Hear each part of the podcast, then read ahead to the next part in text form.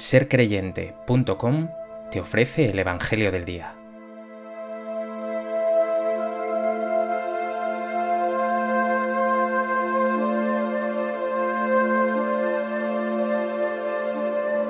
Del Evangelio de Mateo.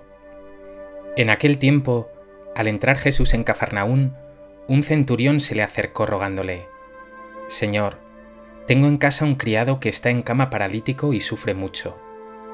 Le contestó, Voy yo a curarlo. Pero el centurión le replicó, Señor, no soy digno de que entres bajo mi techo. Basta que lo digas de palabra y mi criado quedará sano. Porque yo también vivo bajo disciplina, y tengo soldados a mis órdenes. Y le digo a uno, ve y va, al otro, ven y viene a mi criado, haz esto y lo hace. Al oírlo Jesús quedó admirado, y dijo a los que lo seguían, En verdad os digo que en Israel no he encontrado en nadie tanta fe. Os digo que vendrán muchos de Oriente y Occidente, y se sentarán con Abraham, Isaac y Jacob en el reino de los cielos.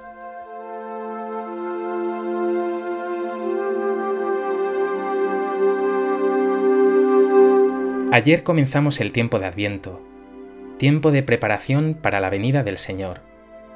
Nuestra actitud, en la espera del que viene, nos lo indica incluso el color litúrgico morado, propio del Adviento, color de preparación y de vigilancia. Hemos de esperar activamente. Porque aunque no seas digno, el Señor quiere entrar en tu casa, habitarte, sanarte, salvarte hacer de ti una persona más luminosa, más feliz y más plena.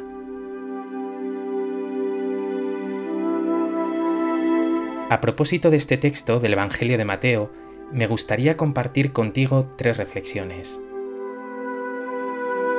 En primer lugar, para entender el Evangelio de hoy, conviene recordar que para los judíos de tiempos de Jesús, un pagano o gentil era despreciable. Eran denominados por los judíos perros, y creían ciertamente que estos paganos estaban excluidos de la salvación de Dios. Pero si ese gentil era además un centurión romano, cómplice de la invasión y explotación del pueblo de Israel por parte del imperio, mucho peor. Pues justamente hoy el Evangelio te muestra a un centurión acercarse a Jesús para solicitarle que sane a su criado. Y no solo eso, sino que te lo presenta como ejemplo de una fe increíble, diciendo a Jesús, No soy digno de que entres bajo mi techo, basta que lo digas de palabra y mi criado quedará sano. Un pagano, despreciado por los judíos, es elogiado por Jesús y puesto como ejemplo. En verdad os digo que en Israel no he encontrado en nadie tanta fe. ¿Cómo está tu fe? ¿Confías verdaderamente en el Señor? ¿Haces crecer tu fe en la oración y te formas para que sea una fe cada vez más adulta?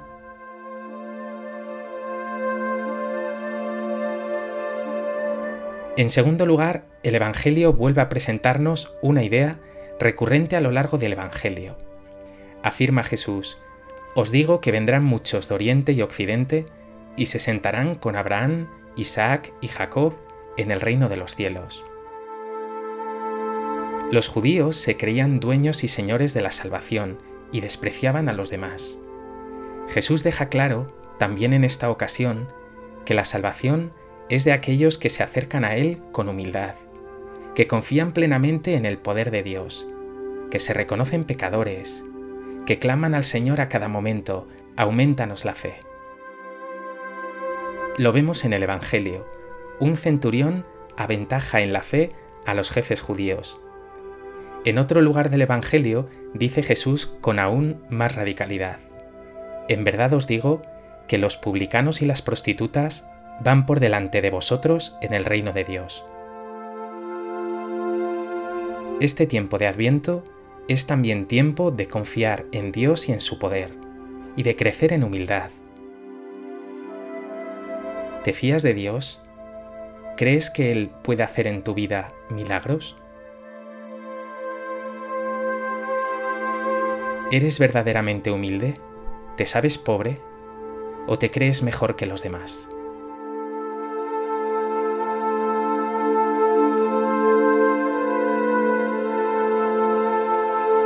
En tercer lugar, llama la atención esa frase del centurión que nos presenta hoy el Evangelio y que repetimos en cada misa antes de recibir a Jesús en la comunión. Señor, no soy digno de que entres en mi casa, pero una palabra tuya bastará para sanarme. Adviento es tiempo también para que reconozcas que no tienes ningún mérito que presentar al Señor, que no eres digno, pero que Dios ha querido dártelo todo, llenarte de su amor, de su gracia, hacerte hijo suyo. Adviento es tiempo también para que vuelvas a misa, a la Eucaristía, para recibir al Señor, que es el alimento de tu vida.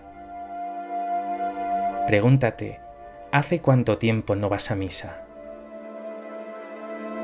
Pregúntate también, ¿hace cuánto tiempo que no vives la misa con intensidad?